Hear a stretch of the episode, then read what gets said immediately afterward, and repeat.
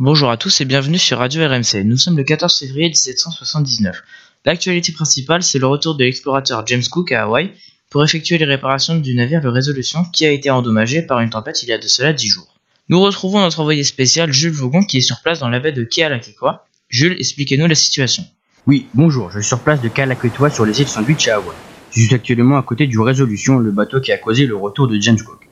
Du coup, James Cook est ici depuis 10 jours, c'est ses indigènes avec ses soldats, mais la tension est palpable depuis son retour. Très bien, et quelle est actuellement la situation entre James Cook et les chefs des indigènes? Tout ce que je sais, c'est que la tension est présente entre les deux clans. James Cook est actuellement devant le chef des indigènes. Il se regarde droit dans les yeux, cela veut tout dire. J'ai bien peur que pour James Cook, cela finisse mal. Mais attendez, James Cook prend en otage le chef des indigènes sous mes yeux. Pourquoi fait-il ça? Apparemment, il veut récupérer des objets dérobés. Mais craignant pour la vie de leur chef, les Hawaïens se montrent agressifs contre l'équipage britannique. Mais cela réplique par des coups de feu en direct, mais plusieurs indigènes tombent yeux.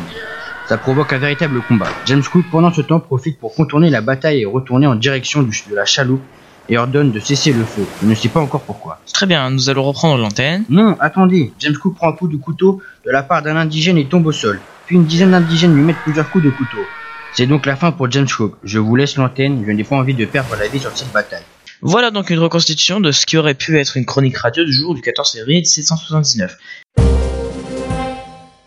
J'ai en ma compagnie Teddy Gauguin, un historien qui va nous raconter une partie de la vie de James Cook. Oui, bonjour. Très bien, bonjour Teddy. Racontez-nous un peu la vie de James Cook. James Cook est né le 27 octobre 1728 dans le Yorkshire. Il était le fils d'un simple agriculteur. Il a commencé à travailler à l'âge de 17 ans dans une épicerie, puis un an plus tard il devient mousse. C'est dans ces années qu'il apprend l'art de la navigation. Très bien, combien de voyages a-t-il réalisé en tout dans sa vie? En tout, il a réalisé trois voyages pour en savoir plus sur l'astronomie. Et quel était vraiment le but de ces multiples voyages? Le but du premier voyage est d'observer le passage de Vénus devant le Soleil.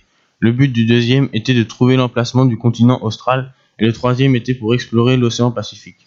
Très bien, parlez-nous un peu de ce dernier voyage qui touchera à sa fin le 14 février 1779. C'est durant cette exploration que James Cook découvre les îles Sandwich, maintenant Hawaï.